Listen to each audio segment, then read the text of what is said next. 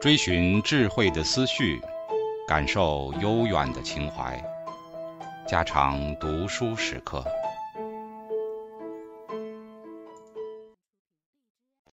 警告：慎入，非专业朗读，听后可能出现且不仅限于挺尸等严重不适，另切勿洗耳，以免污染水源。引发小猫、小狗中毒等严重生化事件。第六部分，一门整合的心理科学。在这个结论性的部分，我们从进化的视角对心理学的各个领域给予了评价。第十三章揭示了进化的视角是如何让我们对心理学的主要分支产生了更深刻的理解的。这些心理学分支包括。认知心理学、社会心理学、发展心理学、人格心理学、临床心理学和文化心理学等。我们认为，当前各个心理学领域之间的界限和隔阂具有很大的人为性。但是，进化心理学超越了这些藩篱，并且向我们表明，如果以人类在漫长的进化历史中，所面临的适应性问题为中心，我们可以将整个心理学领域更好地组织起来。第十三章：走向统一的进化心理学。进化心理学最为激动人心的事情是，它为我们提供了一个框架，把来自生物学、人类学、心理学以及其他行为科学的证据和解释全部整合起来。形成了对人类行为的整体性描述。假设你是一个火星人，你到地球来的目的是为了研究地球上最为常见的大型哺乳动物——人类。你发现，在这个星球上存在一门名叫心理学的科学分支，专门研究人类自身。所以，你决定到大学里去看看这些心理学家究竟发现了些什么东西。但是你注意到的第一件事，却是心理学家被分为很多种类，每一种心理学家都拥有不同的名称。比如说，有些人自称认知心理学家，主要研究心理是如何加工信息的；有些人自称社会心理学家，致力于研究人际交往与社会关系；有些人自称发展心理学家。主要研究个体的心理在其整个生命历程中的发展和变化过程。有些人自称人格心理学家，主要关注个体之间的差异。当然，其中有一部分人研究的是人性。有些人自称文化心理学家，集中于探究个人主义文化，比如美国，和集体主义文化。比如日本中的个体所表现出来的惊人差异。另外，还有些人自称临床心理学家，主要研究各种心理障碍。作为一个火星人，你肯定觉得这些学科划分相当奇怪。比如，社会行为当然要涉及信息加工过程，所以社会心理学和认知心理学为何要分开呢？还有，个体差异当然会随着时间而不断变化，而且许多非常重要的个体差异在本质上属于社会性的差异。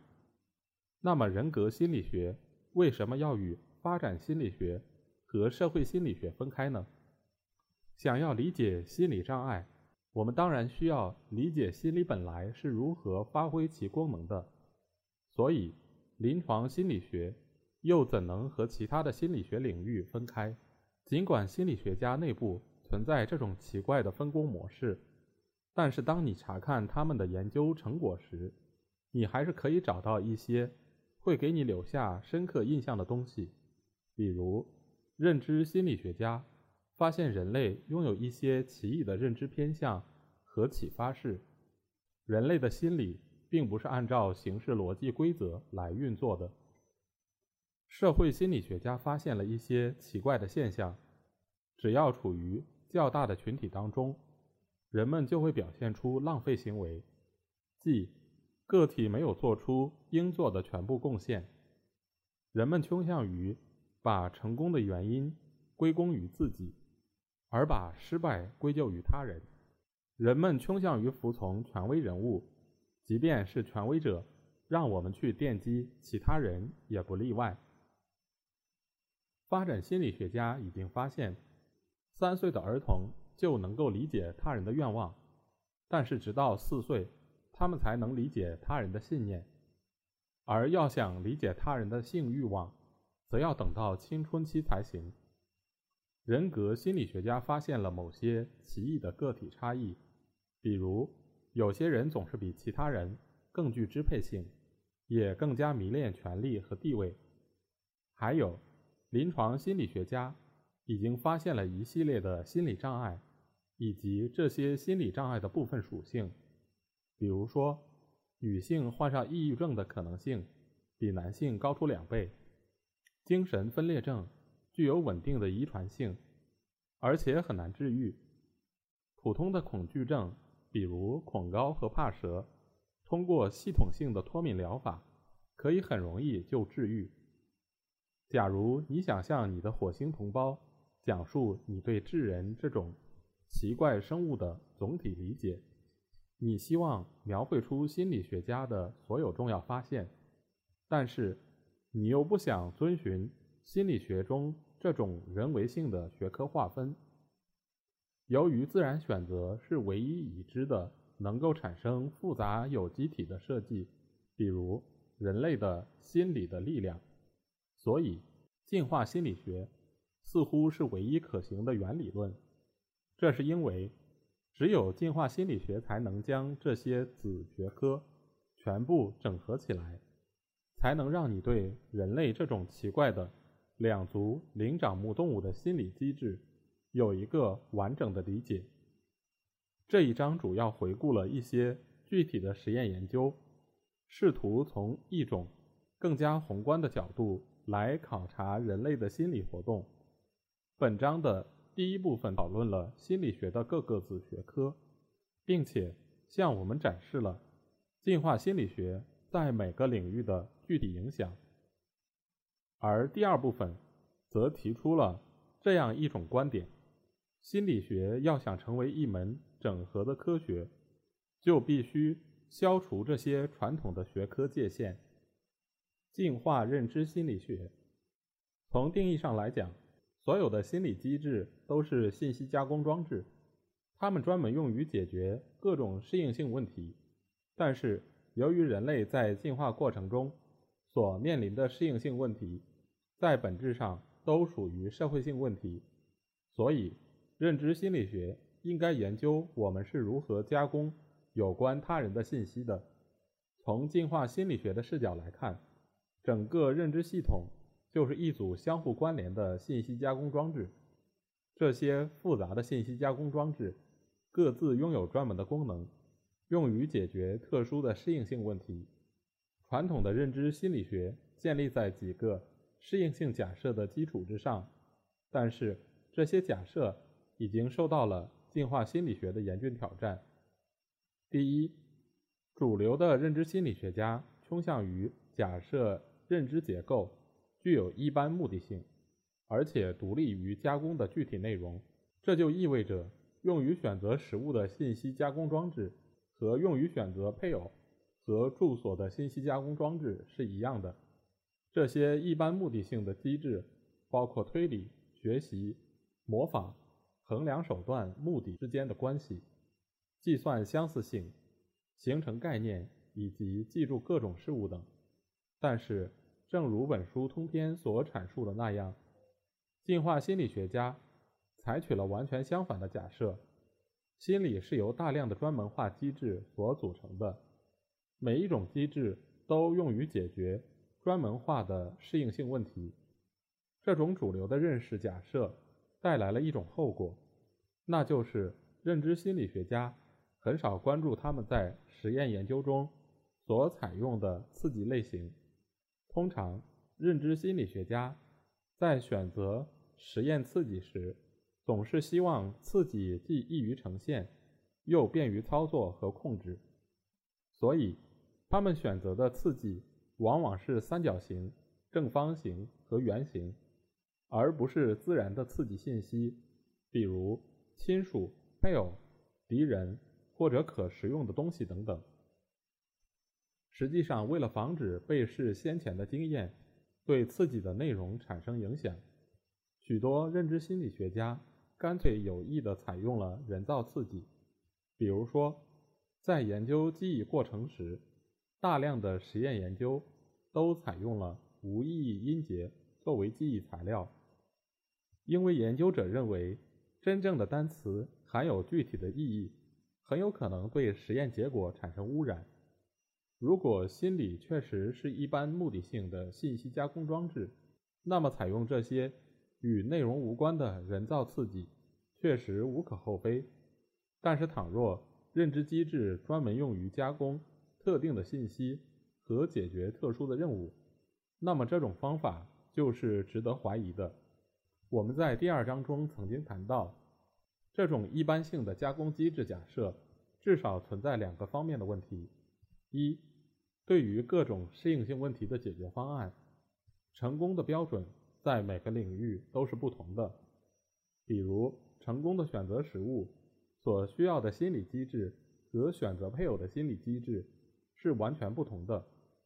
二，一般性的机制没有受到任何限制，它们所能产生的行为数量几乎是无限的，所以有机体很难从无数种潜在的可能性中。挑选出解决适应性问题的成功方案，也就是第二章讨论过的组合性激增问题。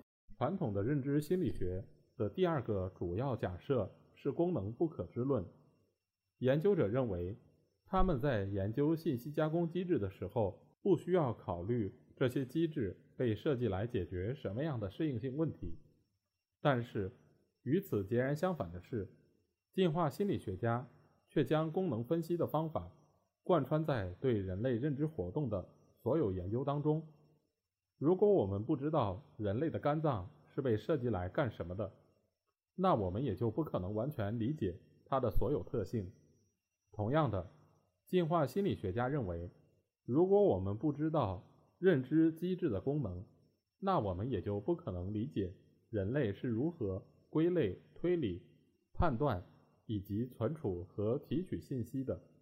总之，进化心理学家采用一套完全不同的假设，取代了主流的认知心理学的两种核心假设：心理机制具有一般目的性，并且与具体的内容无关，以及功能不可知论。而且，进化心理学将心理学和其他生命科学整合了起来。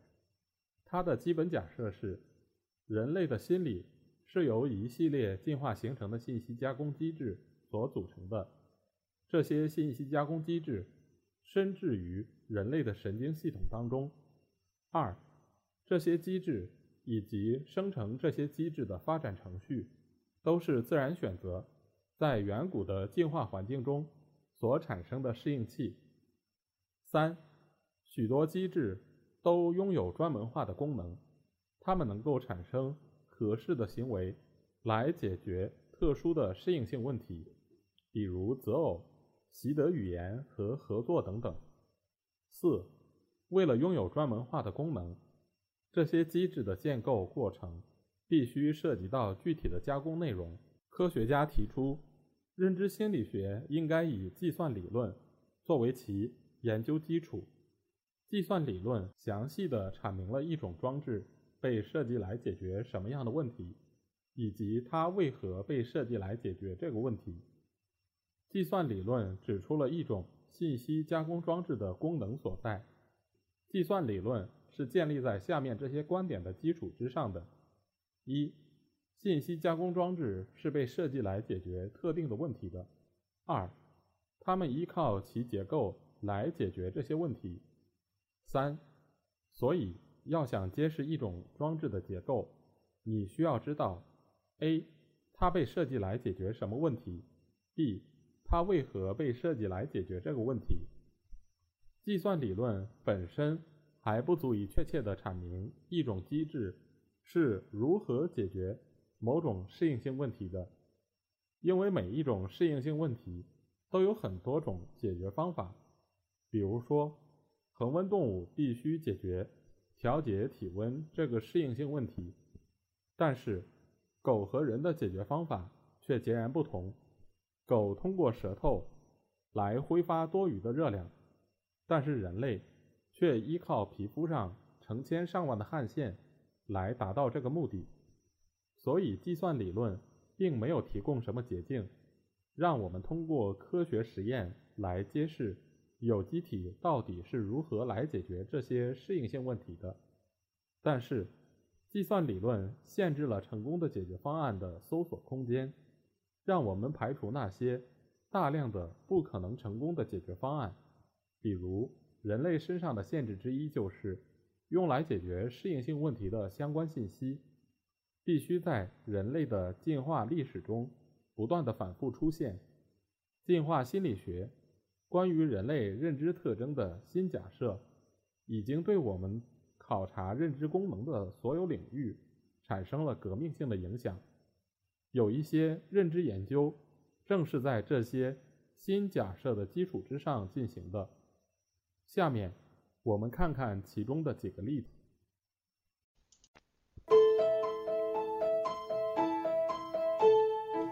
家常读书制作，感谢您的收听。